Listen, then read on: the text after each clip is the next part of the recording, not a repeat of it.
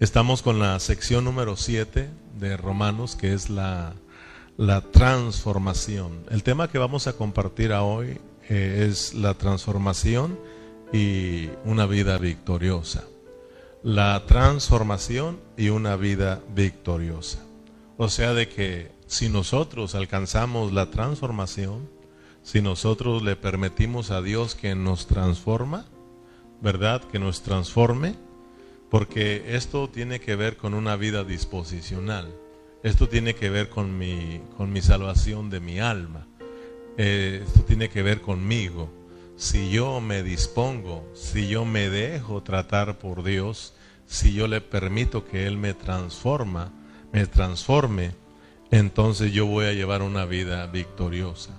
Muchos de los hermanos, ¿verdad? Eh, no están viviendo una vida victoriosa debido a que no se han dejado transformar, debido a que no han, no han dispuesto sus vidas para Dios, como lo miramos en el capítulo 12, como lo mencionaba Lorenzo.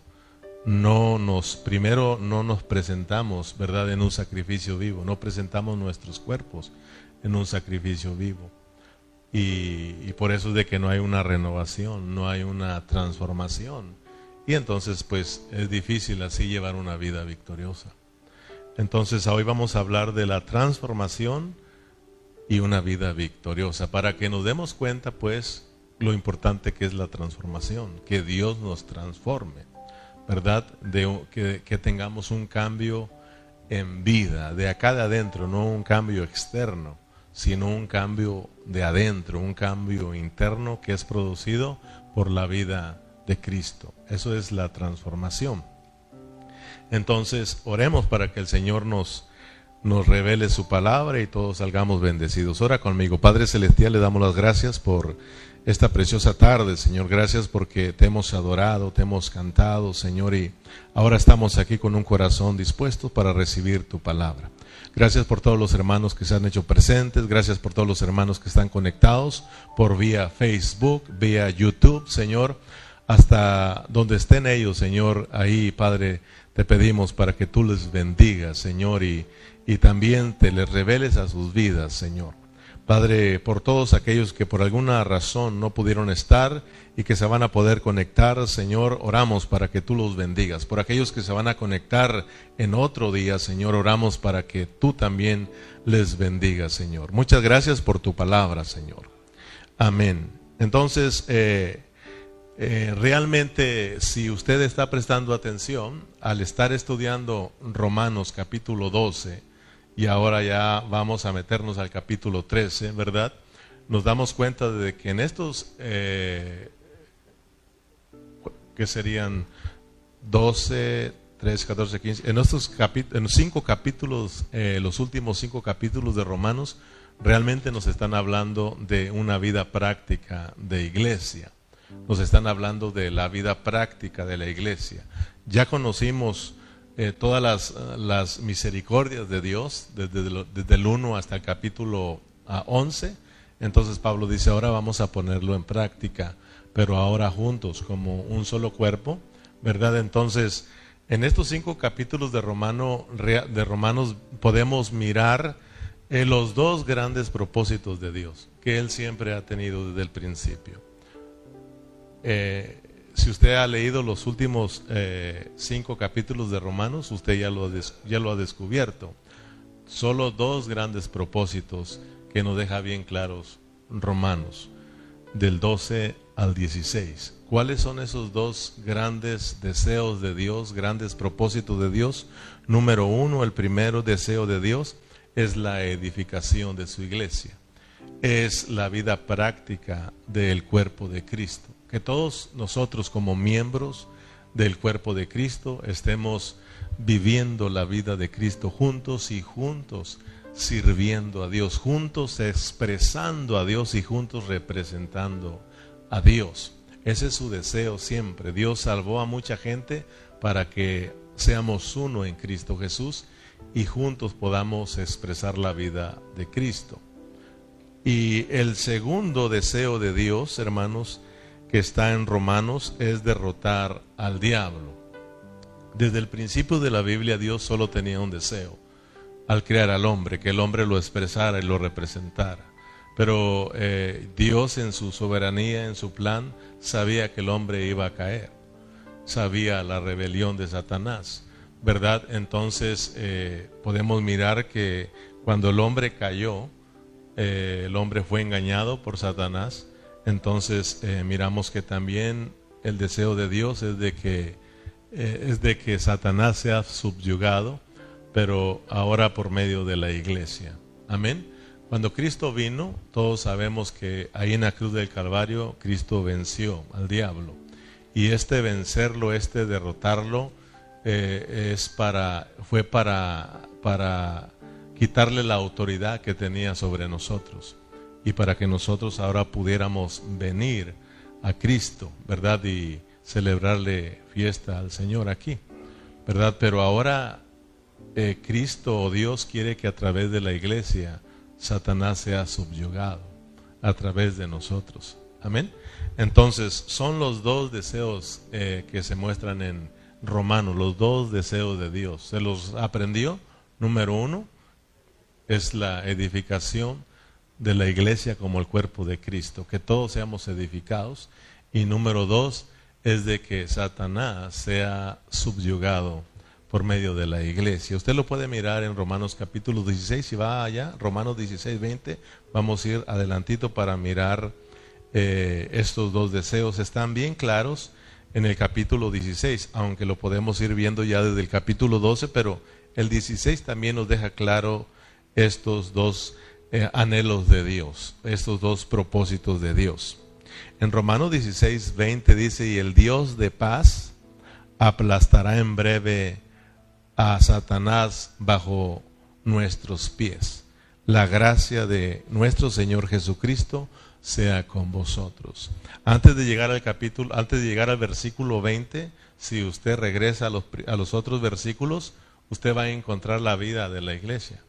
Usted va a encontrar la iglesia, hermanos, eh, expresada a través de todos los hermanos viviendo juntos, preocupándose el uno al otro. Por eso Romano 16 empieza solo eh, el saludo a todos los hermanos, mostrando Pablo eh, a la iglesia que ha sido edificada, a la iglesia que está practicando la vida de Dios.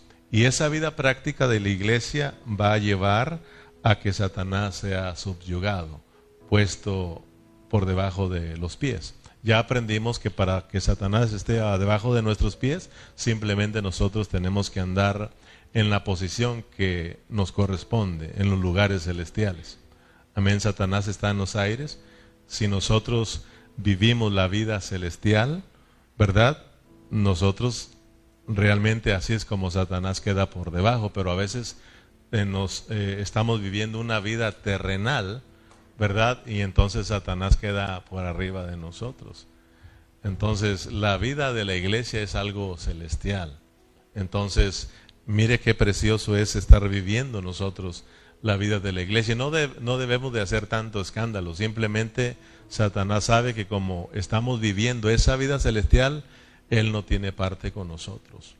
Él está siendo subyugado porque está por debajo de nuestros pies. Amén. Entonces, eh, eh, hoy vamos a estar mirando este tema de transformación y una vida victoriosa. Como les decía al principio, si no estamos siendo transformados, es eh, muy difícil que llevemos una vida cristiana victoriosa. Esto es para que nosotros nos demos cuenta lo importante que es la vida de la iglesia, lo importante que son nuestras reuniones. O sea, de que si usted se reúne, ¿verdad? Nosotros entendemos, yo entiendo que hay hermanos enfermos, yo mismo le dije a mi hermana Chona, ella está iniciando y su anhelo es estar acá, ¿verdad? Y, y, yo sé que le duele el no estar acá, quisiera estar sana para estar acá. Y yo mismo le digo el día de hoy, no, no te hagas la fuerte y trates de venir porque puedes falsearte, puedes caerte y va a empeorar mejor. Eh, oremos para que Dios te dé la fortaleza y, y vengas más, más fuerte para acá, ¿verdad? Entonces uno lo entiende, hay ocasiones en que no podemos venir por, por enfermedades, hay ocasiones que tenemos que sacar un trabajo, tenemos una responsabilidad y se nos viene el trabajo y tenemos que sacarlo, ¿verdad? Eh, Dios conoce nuestros corazones. Entonces, eh, pero el no anhelar estar acá, el no entender lo que es la vida de la iglesia, eso nos hace a nosotros como cristianos no alcanzar el propósito de Dios, no alcanzar la transformación en este caso de lo que vemos, hemos venido estudiando, la transformación, la transformación, la transformación. Eh, para mí la iglesia es importante porque aquí es donde somos transformados. Nosotros no vamos a ser transformados en ningún otro lugar en ningún otro lugar. Alguien me puede decir, no, pastor, se equivoca, yo soy transformado en mi casa. Ahí Dios me trata, no, ahí Dios te corrige, ahí Dios te disciplina. Aquí Dios nos transforma, aquí es donde se practica la vida de la iglesia. Si nosotros le hallamos sabor a la vida de la iglesia, nosotros anhelamos venir acá, porque a veces el enemigo, como decía Lorenzo, nos engaña. ¿Para qué a la iglesia? Es lo mismo, va a seguir otra vez con Romanos, ¿verdad? Es más, ya, ya me la aventajé el pastor, ya estudié los, el capítulo 13, lo que va a predicar, ya me lo sé, ¿para qué? Eso es un engaño del diablo. Eh, y te das cuenta, no viene y no tiene la comunión con los hermanos.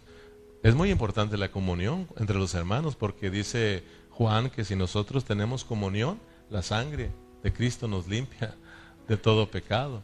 Y si somos limpios hay más vida, y si hay más vida hay más luz, y si hay más luz hay hay más comunión. Entonces, el estar acá, eso nos ayuda a llevarnos con nuestros hermanos. Eso nos ayuda a expresar el amor de Dios unos a otros. Eso nos ayuda a que nosotros eh, alcancemos una transformación. Aquí lo vamos a lograr. Entonces esperamos que el, el Señor hoy nos abra los ojos y una vez más nos dejen claro lo importante que es estas, estas reuniones. Amén lo importante que es nuestra iglesia local a donde nosotros nos reunimos, lo importante que es que, adoremos al Señor juntos, que sirvamos al Señor juntos, que estudiemos juntos la palabra, eso es importante. Entonces, para irnos rápido, porque yo sé que vienen cansaditos y hay que ir a descansar porque hay que trabajar mañana, vamos a hacer una cosa, ¿verdad? Vamos a resumir todo, porque la, la tarea hoy es, es estudiar todo el capítulo 13 de Romanos, que no son muchos versículos, ¿verdad? Eh, estamos hablando de cuántos versículos, 14 versículos, ¿verdad? Al parecer son 14 versículos. Entonces, eh, no son muchos. Para resumirlos y alcanzarlo en, en 45 minutos que me quedan, vamos a resumirlos en tres puntos importantes. ¿Le parece bien? Número uno, vamos a hablar de la sujeción. Número dos, vamos a hablar de el amor el amar a los hermanos, el amar al prójimo. Y número tres, vamos a hablar de pelear la batalla para obtener la victoria. ¿Se los aprendió? Solo vamos a resumir estos tres puntos importantes que menciona Pablo en el capítulo 13. Primero, ¿cuál es? La sujeción. La sujeción. Número dos, vamos a hablar de el amor, el amor hacia el prójimo. Y número tres, el pelear la batalla para obtener la victoria. No hay victoria si no hay una pelea. ¿Ok? Si nosotros entramos a una pelea, ahí va a haber o una derrota o una victoria. Pero Dios quiere que nosotros obtengamos la victoria. Dios quiere que sus hijos sean cristianos victoriosos. ¿Verdad? Y todos nosotros sabemos que en Cristo todo lo podemos. Él nos fortalece y Él nos da la victoria. Entonces, en Cristo, en Cristo tenemos la victoria. Entonces, vamos rápido, número, primer punto, punto número uno, la sujeción. Vamos a Romanos capítulo 13, versículo 1 al versículo 10. Aquí nos presenta el primer punto Pablo, la sujeción. ¿Está conmigo? Romanos 13 del 1 al 10. ¿Lo tienen hermanos? ¿Lo tienen hermanos? Ok, porque no oigo nada. ¿Sí lo tienen todos? Ok. Soméstase toda persona a las autoridades superiores. Porque no hay autoridad sino de parte de Dios y las que hay por Dios han sido establecidas. De modo que quien se opone a la autoridad, a lo establecido por Dios resiste. Y los que resisten acarrean condenación para sí mismo porque los magistrados no están para infundir temor al que hace el bien, sino al malo. ¿Quieres pues no, no temer la autoridad? Haz lo bueno y tendrás alabanza de ella, porque es servidor de Dios para tu bien, pero si haces lo malo, teme, porque no es no es en vano, porque no en vano lleva la espada, pues es servidor de Dios, vengador para castigar al que hace lo malo, por lo cual es necesario estarle sujetos, diga conmigo sujetos, no solamente por razón del castigo, sino también por causa de la conciencia, pues por esto pagáis también los tributos, porque son servidores de Dios que que atienden continuamente a esto mismo. Pagad a todo lo que debáis, al que atributo, tributo, al que impuesto, impuesto, al que respeto, respeto, al que honra, honra. Amén, hermanos. Aquí Pablo me eh, resalta el primer punto de la sujeción.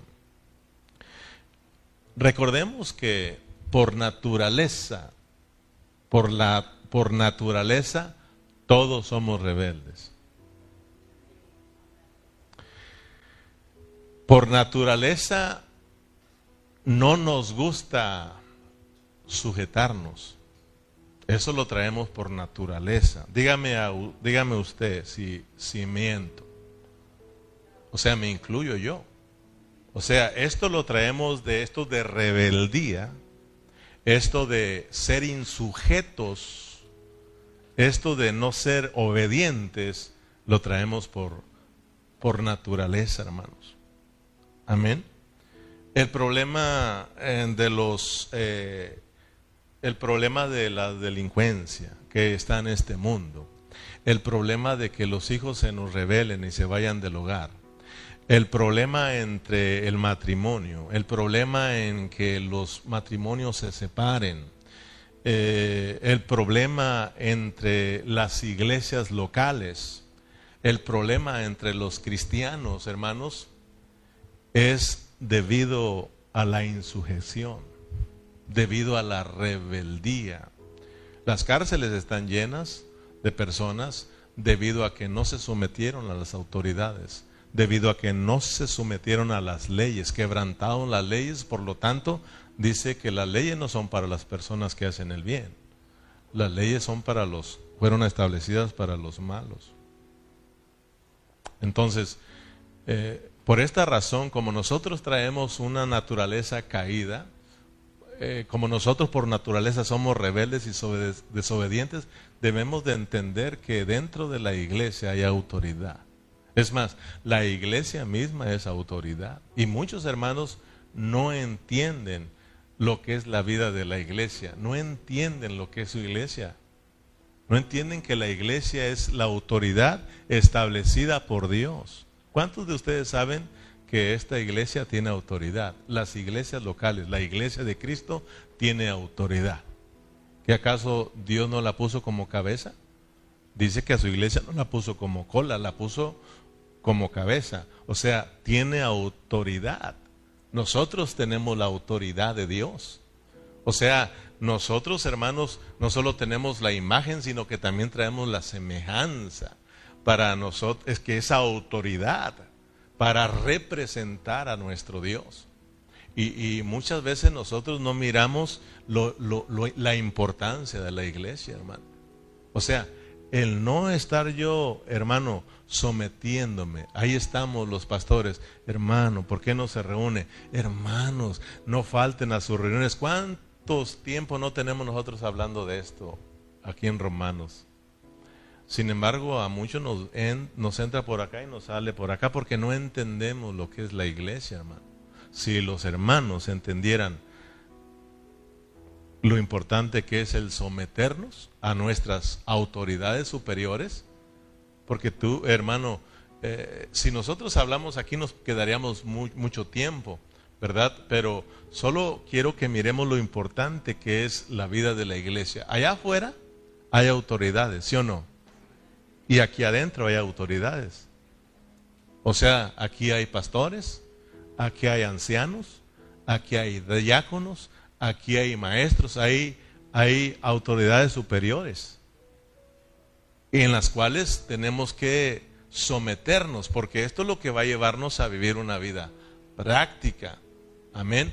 O sea, yo también estoy bajo autoridad. Una autoridad superior a mí, a la cual yo me tengo que someter. Y eso me hace a mí disfrutar lo que es la vida de la iglesia. Eso me hace entender, o sea, yo no puedo estar hablando por mi propia cuenta. Yo estoy sometido a una autoridad, tengo que estar sujeto. Y eso me, lleva a mí a, a obtener una transformación, hermanos, en mi vida. Entonces, es importante que nosotros alcancemos a ver lo, que es la iglesia. La iglesia es autoridad, hay autoridad, hay leyes establecidas por Dios aquí, hermano. O sea, no podemos andar como cristianos que no tienen ley, como el mundo viviendo hoy en día, como que si no tienen ley, cada quien haciendo lo que bien le, le parece, cada quien viviendo a su manera. Y por eso, mire cómo tenemos a un mundo un mundo patas arriba, hermano. Un mundo que va en decadencia. La maldad viene como un tsunami que va a arrastrar al mundo entero, hermano. En la iglesia no podemos nosotros caminar como nosotros queramos, como que si no hay ley, hermano. Hay leyes establecidas por Dios. Amén. ¿Que acaso no tenemos la ley del espíritu de vida a la cual tenemos que estar sometidos? Por la cual tenemos que ser guiados. O sea, tenemos que estar sometiéndonos a la vida de Dios y hay leyes, hay superiores, hay autoridades superiores que Dios ha establecido y yo tengo que estar sometido. Si yo quiero obtener la transformación. Amén, hermanos. Es por eso de que muchos hermanos no cambian de vida. No no son transformados porque no han entendido lo que es la iglesia. La vida práctica. Estamos hablando de la vida práctica de la iglesia. Sabes, cuando tú entiendes, tú vienes aquí, hermano, y vienes a someterte. Vienes sometido. No vienes a hacer aquí lo que tú quieras. Amén. En el 2 dice, de modo que si de modo que quien se opone a la autoridad, fíjate, a lo establecido por Dios resiste, y los que resisten acarrean condenación para sí mismo. O sea que, eh, por eso te decía que es difícil que alcancemos, hermanos, nosotros la transformación cuando nosotros no estamos sometiéndonos a, lo, a las autoridades que Dios ha establecido. Ustedes saben que aquí no es el pastor solo. Ustedes saben desde que yo entré a pastorear aquí, desde que empezamos aquí la obra, siempre empezamos con nuestros ancianos y con nuestros diáconos, y ustedes los conocen, ¿verdad? Y eh, todos los hermanos tienen que someterse y respetar, ¿verdad? A, a las autoridades, porque eso le va a ayudar a usted a que usted alcance una transformación de lo contrario, acarrea usted condenación. Entonces, mire lo importante. Pero es que eh, a Lorenzo, ¿qué tiene? Dios lo puso como esté. Uno tiene que respetar, es la autoridad y uno la tiene que respetar. Al final nosotros vamos a darle cuentas a Dios, ¿verdad? Pero uno tiene que tener el respeto hacia su pastor, hacia los ancianos, hacia los diáconos, hacia las autoridades que Dios ha establecido aquí adentro como afuera también. O sea, no solamente nos habla de aquí de adentro, sino que de afuera también. Si yo estoy obteniendo la transformación, no solo me voy a sujetar aquí adentro de la iglesia, sino que también cuando ande afuera me voy a sujetar a mis autoridades. No voy a tener problemas allá. Si allá la ley dice que a 70, yo solo manejaré a 70.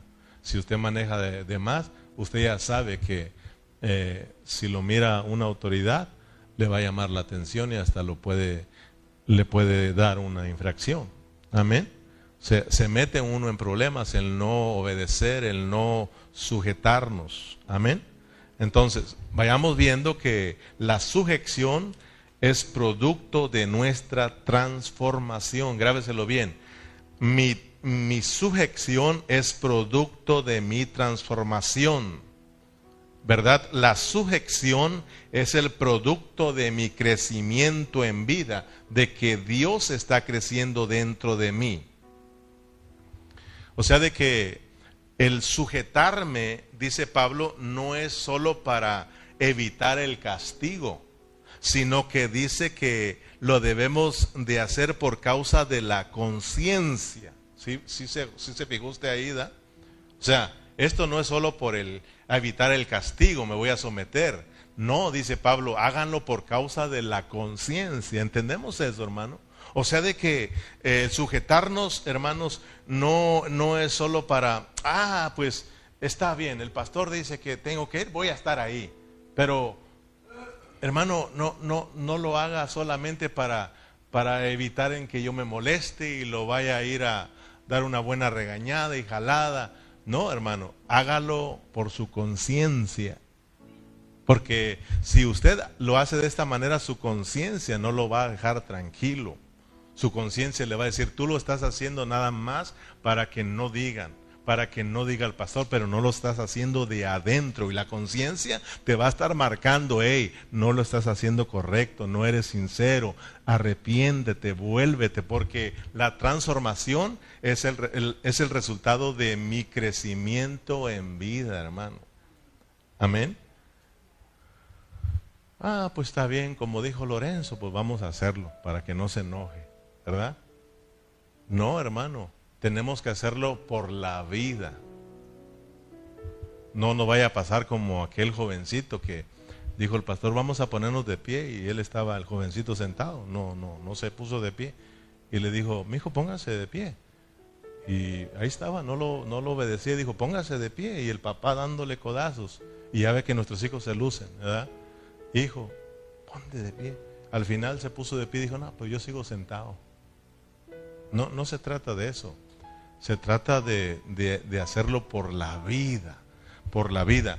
Estamos atendiendo que por naturaleza nosotros somos insujetos, por naturaleza nosotros somos rebeldes, pero ya estamos aprendiendo que nosotros tenemos una nueva naturaleza. Tenemos la naturaleza santa de Dios, tenemos la vida de Dios y la vida de Dios es diferente. La vida de Dios es someterse. Amén. La vida de Dios es humilde. Cristo no es rebelde. Cristo es, es hermano humilde y él siempre habló de estar sujeto al Padre. ¿Sí o no? Él decía, yo no hago lo, lo que yo quiera. Yo no hablo por mi propia cuenta, yo hablo lo que el Padre me dijo que hablara porque yo soy uno con el Padre y el Padre uno es conmigo. Yo vivo sujeto al Padre. Es más, y también viene el Espíritu, que Él no va a hablar por su propia cuenta, porque también es sujeta, ¿verdad? O sea, se sujeta, va a estar sujeto a lo que yo le dé y Él va a hablar por mí. Así de que ustedes también no van a hablar lo que ustedes quieran, sino lo que les, el Espíritu les diga que hablan, ustedes van a hablar. Y todos viviendo una vida en sujeción. Esa es la vida de Dios, hermano. Amén. Entonces, ahora nosotros tenemos a Cristo, por lo tanto tenemos que vivir en esa vida nueva, por lo tanto tenemos nosotros que dejarnos llevar por la vida, dejarnos transformar y el resultado es que vamos a empezar a someternos, vamos a empezar a respetar a nuestras autoridades y vamos a empezar a tenerle respeto a la vida de la iglesia. Es día de reunión somos convocados. Tenemos que ir allá. Y no para aplacar tu conciencia. Tienes que hacerlo por la vida, por la vida de que de que a Cristo le encantan las reuniones, de que me encanta estar aquí por la vida, de que si no vengo me muero yo. ¿Sí me explico, hermanos? Acuérdense que en Mateo 11:29 Jesús dijo, aprendan de mí que soy qué? Manso y humilde de, acá de adentro, dice, de corazón. Y, y entonces van a hallar descanso en vuestras almas, porque es un asunto del alma, hermano. La transformación es un asunto del alma. ¿verdad? Si nosotros dejamos que la vida de Cristo, ¿verdad? Eh, eh, crezca en nosotros, nos capture, nos, nos transforme, entonces seremos como Él. Seremos humildes de corazón y de corazón yo me voy a someter a mi pastor. De corazón me voy a someter al anciano. De corazón me voy a meter, someter a los diáconos de corazón me voy a someter a las, a las autoridades que Dios ha establecido. De corazón, de acá, de adentro. Y eso es bien bonito por la vida. Así de que cuando uno está aprendiendo la sujeción, cuando uno está siendo transformado, aunque tu pastor te ponga una regañada, lo tomas con amor, hasta sabroso sientes. De lo contrario, oh, casi me andan hasta pegando, hermano. Amén. No se oye, Padre. Están muy serios, hermano. Mateo 13, 6 y 7, léalo conmigo. Acuérdense que somos miembros los unos a los otros. Acuérdense que, somos miembros del cuerpo de Cristo y como miembros venimos aprendiendo que debemos eh, ser sujetos el unos al otro. Amén, hermanos. Eh, dice en el versículo 6, pues por esto pagáis también los tributos, porque son servidores de Dios que atienden continuamente a esto mismo.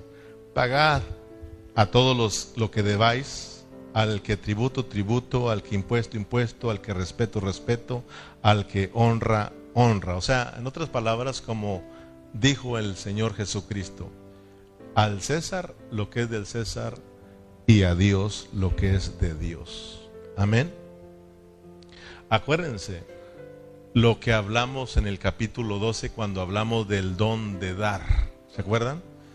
Eh, y no quiero ponerlos tristes realmente, ¿verdad? Pero yo le dije que solamente toco ese asunto cuando se toca, cuando nos toca, ¿verdad? Entonces, eh, Pablo lo, lo toca un poco hablando aquí de que tenemos nosotros que pagar nuestros impuestos. O sea, tenemos que respetar a las autoridades, tenemos que someternos. Y usted sabe que todos nosotros pagamos impuestos. ¿Sí saben eso o no? Y no te enojas. O sea, ya nomás de repente dices, bueno, tanto me quitaron y es todo. Te aguantas. Pero ¿por qué no pagamos nuestros atributos, nuestros impuestos aquí?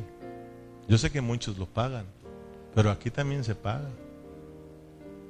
Ya va a empezar el o sea, aprendimos en el capítulo 12 de, sobre el don de dar. Es que si tú no estás siendo transformado, te va a costar dar. Cuando tú seas transformado, no solo Dios te captura y te alcanza a ti, te alcanza con todo y cartera. Tú llegas y le dices, Señor, lo que tengo es mío. Tuya es la plata, tuyo es el oro. Todo es tuyo. ¿Qué es mío? Si quieres me los quitas. Acuérdense de Job. Se lo quitó todo, supermillonario. Y Dios lo entendió. Tú me quitas y tú me das. Después le dio mucho más y hasta unos hijos más bonitos. La misma esposa. Pero, ¿se dan cuenta? O sea, si yo no estoy siendo transformado, aunque el pastor esté día tras día hablando del dar, yo no doy nada. Al contrario, más agarrado. Para que se le quite no doy. Solo quiero que sepan que si no eres transformados, es más, ni yo me animo a pedirte porque sé que casi me andas pegando. O sea, te vas a molestar bastante. Ahí es donde tú necesitas el trato de Dios. ¿Verdad? ¿Se oye? ¿No se oye? Dijo aquel. O sea, hermanos, para yo poder traer mis ofrendas, para yo traer el, mínimo, el, fíjate bien, el mínimo del 10%, porque para nosotros los del Nuevo Testamento, lo mínimo que tenemos que traer aquí, lo mínimo de impuestos es el 10%. Acuérdate que hoy en el Nuevo Testamento es de que tú des conforme hayas prosperado. Dios le da libertad para que tú, conforme a la vida, a lo que estás experimentando de la vida de Dios, tú des. Tú experimentas poco de Dios, poco das. Tú experimentas mucho de Dios, te das con todo y todo para el Señor, hermano. Qué importante es el, el ser transformados. Necesitamos mucho, hermano, esta transformación.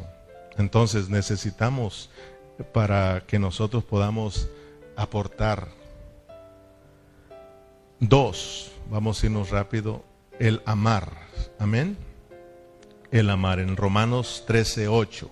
No debáis a nadie nada, fíjate bien, no debáis a nadie nada, sino el amarnos unos a otros, porque el que ama al prójimo ha cumplido la ley.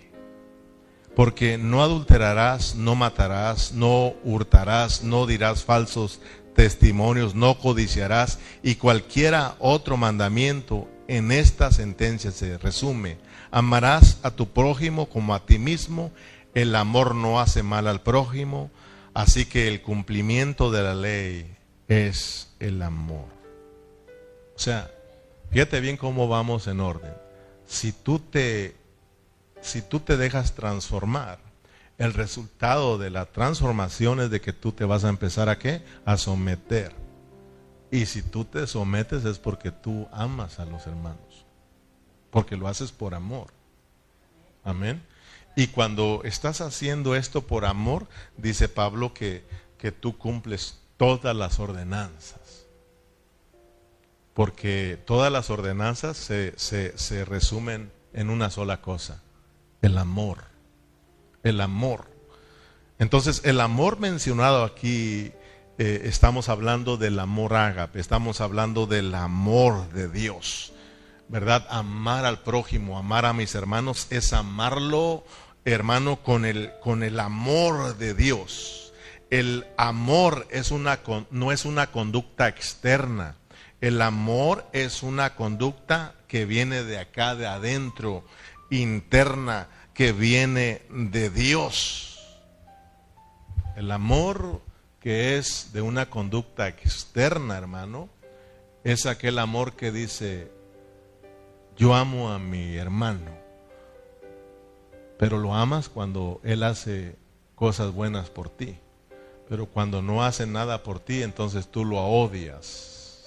Ese es el amor externo, ese no es el amor de Dios. Ese es tu amor. El amor de nosotros nos sirve para la vida práctica de la iglesia. El amor que sirve, el amor que funciona para la vida de la iglesia es el amor de Dios. Por eso cuando venimos usando nuestro amor, si tú me amas con tu amor natural, si yo te amo con mi amor natural, un rato nos vamos a amar, pero un rato nos, pero después en un rato nos vamos a estar odiando. El amor, eh, hermano, exterior es aquel amor que eh, tú le dices al hermano, o yo te digo, hermano, te amo, y en cuanto me da la espalda, te entierro el puñal por la espalda. Eso no es el amor de Dios. De ese amor no estamos hablando, estamos hablando de ese amor que no le hace mal a nadie, sino que el amor que se da por el prójimo, el amor ágape, el amor de Dios. Amén. Entonces, el amar, el amar, el amar a mis hermanos, el amar al prójimo, es la expresión misma de la vida de Cristo dentro de nosotros. Es Dios amando a través de nosotros. Y sabes que el amor de Dios no cambia. Si tú no lo quieres, Él dice, yo tampoco te quiero. ¿verdad? O si tú haces algo malo, dice Dios, ya no te quiero. Dios es amor, es amor, es amor, su vida, su naturaleza es amor. Juan dice, Dios es amor. El amor no tiene que ver nada con Dios. Dios es amor. Cuando nosotros nos dejamos llevar por la vida de Dios, cuando nosotros estamos siendo transformados internamente, entonces es el amor de Dios que se va a expresar desde lo más profundo de nuestro ser. Y siempre vamos a estar amando a los hermanos en las buenas y en las malas, siempre vamos a estar amando a los hermanos como el amor de un padre. El amor de un padre para sus hijos siempre es amor genuino, verdadero. No importa que los hijos se rebelen, no importa que los hijos se vayan, siempre los van a amar y siempre van a estar ahí para sus hijos. Ese es el amor del verdadero Padre, que es Dios. Siempre estará para con sus hijos, para con nosotros. Ese es el amor que siempre debe de estar aquí en la vida de la iglesia, el amor de Dios. Amén. Por eso el apóstol Pablo, ¿se acuerdan ustedes que en el capítulo 12, versículo 9, aprendimos que ahí Pablo dice, el amor sea sin fingimiento, porque podemos fingir que amamos. Te amo, Lorenzo, fingiendo y al rato, cuando no estás, te como vivito. ¿verdad? Te amo Lorenzo, pero entramos en un roce y a rato te odio. Ya ni quiero verlo. Ese no es el amor. Ese es un, el amor genuino, verdadero. Ese es un amor fingido. Es, una, es un amor, como te decía, externo. El amor verdadero siempre va a estar amando. ¿Te acuerdas aquella anécdota que te he contado del rótulo de Dios es amor? que estaba arriba en el techo, iba un hermano manejando por el freeway y miró el, el rótulo, Dios es amor, pero había bastante viento y miró cómo el rótulo estaba girando por el viento y dijo, ese rótulo no está bien ahí. Tiene que estar bien fijo porque el amor de Dios no lo mueve nada. Dios es amor y ahí va, se, celoso y se llegó hasta el rótulo y tocó. Y ya salió y dijo, disculpe, usted puso el rótulo arriba, claro, somos creyentes y Dios es amor. Dijo, pues yo también soy creyente y por eso vine aquí para decirle que el amor de Dios no anda dando vueltas y movido por cualquier cosa. El amor de Dios permanece para siempre. Así de que si puede ponerlo fijo, digo, no, no, no me estoy refiriendo a eso. Me estoy refiriendo con ese rótulo y dejándolo libre, que a pesar de los vientos, a pesar de las tormentas, a pesar de lo que golpee, Dios sigue siendo amor. Ah, bueno. Porque a veces cambia, ¿verdad? Y a veces también nosotros cambiamos. Nos cambian, hermanos, el modo los tus hermanos y nosotros ya también cambiamos, ya no lo amamos. Un rato amamos y un rato no amamos. ¿Sí o no, hermanos? Entonces debemos de permitir al Señor que Él nos siga capturando. Pablo dijo, eh, el amor sea sin fingimiento, porque Pablo sabía que en la iglesia se finge mucho el amor. Fingimos mucho en que, ay, te amo, las hermanas, qué bonita. Y al rato, uh, hermano, ahí andan comiéndose, no se pueden ni ver. En Primera de Juan capítulo 3 versículo 16, Juan, fíjese lo que dice, en, en esto hemos conocido el amor en que Él puso su vida por nosotros, también nosotros debemos poner nuestra vida por los hermanos. Pero el que tiene bienes de este mundo y ve a su hermano tener necesidad y cierra contra él su corazón, ¿cómo mora el amor de Dios en él? Hijitos míos, no amemos de palabras ni de lengua, sino de hechos y en verdad. ¿Te das cuenta de lo que te estoy diciendo? No es, este no es un amor externo. El amor verdadero es el que viene por causa de nuestra transformación en vida. Es Cristo amando, es Dios amando dentro de nosotros. Si no hay transformación, será tu amor tuyo, tu amor natural. Amén. Y ese es en el y ese es el mismo amor que un rato amas a Dios y al rato ya no amas a Dios. Amén. Entonces tenemos que orar y decirle, oh Señor Jesús, cambia mi vida, Señor. ¿Cuántas veces no he amado fingiendo que amo, Señor? ¿Cuántas veces no te he gritado, papito, te amo? Y tú sabes que estoy fingiendo. Debemos de orar y decirle, Señor, perdónanos, captura mi vida. Quiero experimentar esa transformación para amar con tu amor para amar a mis hermanos, para amar a, mi prójimo. Tenemos que orarle al Señor, que él, que, que capture nuestras vidas, hermanos. Porque el amor es una persona. Si nosotros leemos la Biblia cuando Pablo dice seguir el amor, te date cuenta que es una persona. Cuando Pablo dice vístanse de amor y vestirse habla de una conducta y hemos aprendido que Cristo es nuestra vestidura. O sea, entonces uno se da cuenta que cuando habla del amor, habla de la misma vida de Dios, la misma vida de Cristo dentro de nosotros. Que crecer en amor es que Cristo crezca en nosotros. Vestirnos de amor es de estar siendo llenos, llenos, llenos de la vida de Dios, de la vida de Cristo. Seguir el amor es no despegarnos de Cristo, de Cristo, de Cristo. Que sea Cristo nuestras vidas capturándonos y transformándonos y entonces se va a expresar el amor desde acá de adentro. Amén. Dice que Juan dice que si vemos la necesidad y no y cerramos el corazón, no le damos, ¿dónde mora el amor de Dios? Yo recuerdo de una en una ocasión un hermano, estábamos platicándonos de acá, es de otra congregación, y, estábamos hablando de estas cosas y me dice, fíjense que es tremendo, hermano.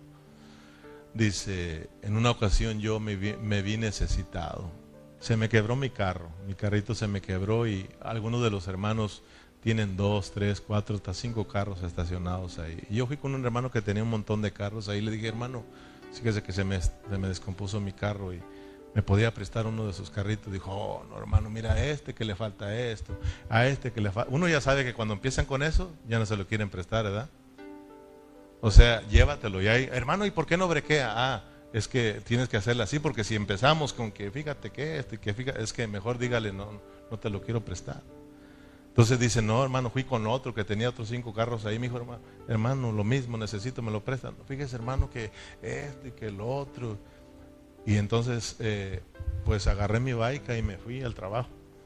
Y me encontré una persona de allá del mundo, no cristiana conocida, y me dijo, ¿qué pasó? Ahora andas muy deportista. Dijo, no, es que se me quebró mi carro. Dijo, mira, saliendo, te espero en la casa. Fue, dijo, llévate ese carro. Llévatelo. Dijo, hermano, yo me quedé, o sea, de que un mundano me prestó su carro. ¿Cuánto nos falta, hermano? ¿Cuánto nos falta realmente ser transformados por Dios? Para poder dar, para poder ayudar. Y hay hermanos que dicen, hermano, es que cuando ellos van a pedir, eh, creen que se les tiene que dar, porque la Biblia dice que no le podemos negar, ¿verdad? O sea, de que muchas de estas veces pasa porque nosotros mismos nos dañamos el uno con el otro y nos, nos perdemos el respeto porque tú me pides prestado y no me pagas. ¿Sí me explico? O sea, la Biblia es balanceada. Si te pide tu hermano, no se lo rehuses, dale. Pero al rato usted, que ya fui bendecido, usted tiene que pagarle ese favor a la persona. ¿Sí me explico, hermano? que cuando venga un hermano a pedirle a usted, usted le dé. Porque a veces hay hermanos que piden, hasta piden prestado y realmente dicen, no, se, hacen olvidadizos y no pagan. Entonces cuando viene esa persona, entonces tú qué haces, hermano? O sea, está bien que está siendo transformado y todo, pero dices, ay caray, a este lo, lo estoy dañando, ¿ah? Le presto y no paga. Ya le voy a prestar y me va a deber más. Porque la Biblia dice que no se lo rehusamos, ¿verdad? O sea, que si te pide prestado, préstaselo. Pero también a usted le dice Dios, paga lo que debes y toma chocolate. O toma chocolate y paga lo que debes. Sí, hermano, es balanceado esto y así no, no andamos en desconfianza. Amén. Pero realmente cuando uno es transformado, uno da sin recibir nada a cambio. Tú das y si es agradecido, bueno, y si no, si te lo paga, bueno, y si no, lo haces con el amor de Dios. Amén. Tercero y último, pelear la batalla y obtener la victoria. Lo encontramos en el versículo 11 del capítulo 13 de Romanos. Versículo 11. Y esto conociendo el tiempo que ya es hora de levantarnos del sueño, porque ahora está más cerca de nosotros nuestra salvación que cuando creímos.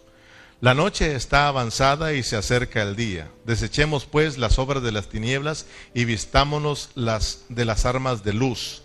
Andemos como de día honestamente, no en glotonerías y borracheras, no en lujurias y laxivias, no en contiendas y envidias, sino vestidos del Señor Jesucristo y no probáis y no proveáis para los deseos de la carne. Aquí terminamos. Pero déjame decirte que eh, Pablo dice aquí, es hora de despertarnos, ¿verdad? Es hora de despertarnos, o sea, significa que como en Romanos había cristianos dormilones, también aquí tenemos hermanos dormilones. O sea, hay muchos hermanos que están como que si fueran de la noche.